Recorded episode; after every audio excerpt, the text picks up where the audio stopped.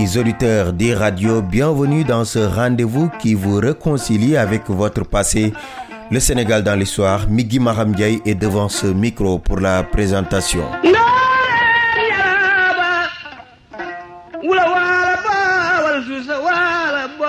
Votre rendez-vous préféré sur la 90.3, le Sénégal dans l'histoire, retrace dans ce numéro le parcours d'une femme qui a marqué les esprits et elle continue d'ailleurs de le faire. Son nom, Dior Falso.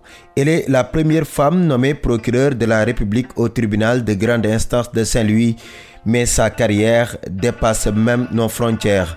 Pendant huit ans, elle était avocate principale au tribunal pénal international pour le Rwanda Mohamed Kandji, celle qui est à l'honneur dans ce numéro, est une figure emblématique de la lutte contre les violences faites aux femmes. De son vrai nom, Elisabeth Diorfal, elle est la première femme nommée procureure au Sénégal. C'était en 1976 au tribunal de première instance de Saint-Louis. Mais entre Diorfal Sow et les défis, c'est une longue histoire. La preuve, elle a été la première femme à s'installer dans la région de Saint-Louis en tant que juge d'instruction en 1971. À ses débuts dans l'ancienne capitale du Sénégal, elle était parfois amenée à agir comme procureur lorsque ce dernier était à l'extérieur de la ville. C'est pourquoi, après son affectation dans une autre région, le procureur d'alors a suggéré Diorfal Sow comme son successeur au bureau de Saint-Louis. Ainsi, en 1976, Diorfal Sow est devenue la première femme procureure au Sénégal, une carrière qui ne se limite pas seulement au niveau national.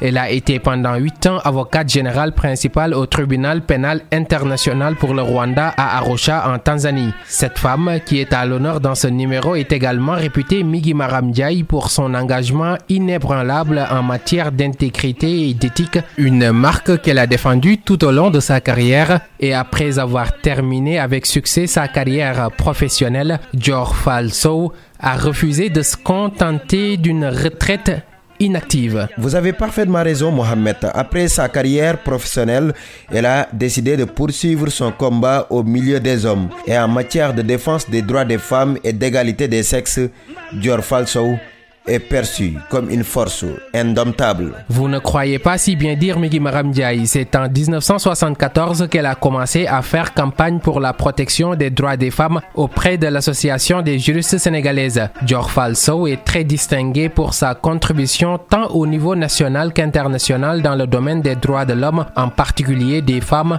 et des enfants. De 2001 à 2005, Dior Falso a été membre du comité africain d'experts sur les droits et le bien-être de l'enfant en 2015, elle a été nommée présidente d'honneur du réseau des journalistes sur le genre et les droits de l'homme. Elle est aussi connue pour ses voyages à travers le monde pour défendre les causes des femmes. Avec certains de ses pairs, Fall s'est engagée dans de nombreuses activités de plaidoyer. Elle faisait partie du premier et seul mouvement au Sénégal à utiliser la loi comme moyen d'établir l'égalité. Sa retraite lui a permis de se concentrer sur la recherche produisant des publications dans plusieurs domaines dont les droits de l'homme, le viol et les crimes violents en temps de conflit, la violence sexiste, et l'intégration des femmes dans les forces armées suite au viol et au meurtre horrible de deux jeunes sénégalaises, Binta Kamara et Kumbayad. Dior Falso est devenue l'une des figures clés de l'élaboration du projet de la criminalisation du viol et de la pédophilie au Sénégal. En reconnaissance de sa contribution à l'industrie juridique, Dior Falso a été nommé chevalier et officier de l'Ordre national du mérite du Sénégal. Distinction bien méritée pour la première femme procureure de la République ici au Sénégal.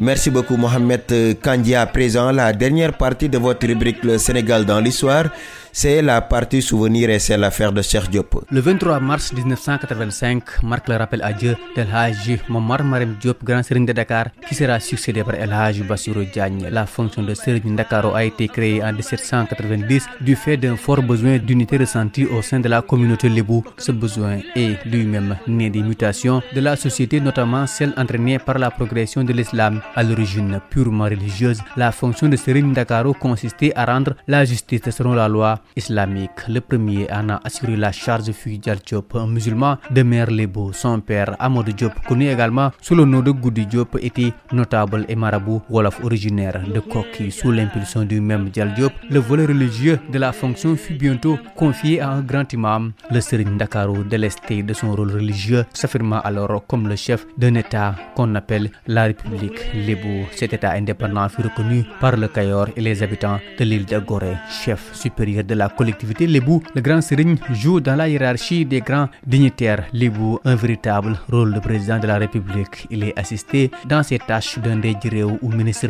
de l'Intérieur, responsable de la propriété foncière d'un saltigué, qui est le ministre de la Défense d'un Jambour, président des assemblées consultatives. Les autorités coutumières constituent des contre-pouvoirs qui font qu'un grand serigne de Dakar est loin d'un dignitaire omnipotent. Il est d'ailleurs fréquent qu'il soit fortement contesté au point de devoir faire face à un voire deux alter ego qui animent une dissidence. Il peut même être destitué en plein mandat comme ce fut le cas de Matar Diop, fils et premier successeur de Dial Diop. Il fut limogé par l'Assemblée des Djambour suite à un grave différend ayant opposé sa famille au démel du Cayor, Biram Fatim Tchoubou en 1831. Un rappel historique qui met un terme à ce numéro de votre rendez-vous préféré, le Sénégal dans l'histoire.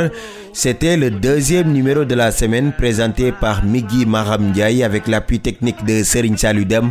Rendez-vous demain pour la suite de cette série consacrée aux femmes qui ont marqué l'histoire du Sénégal.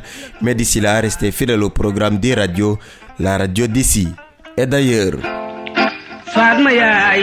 Seex Faal maa nga Tuuba. Gañsee yaay di gañsee nga Tuuba.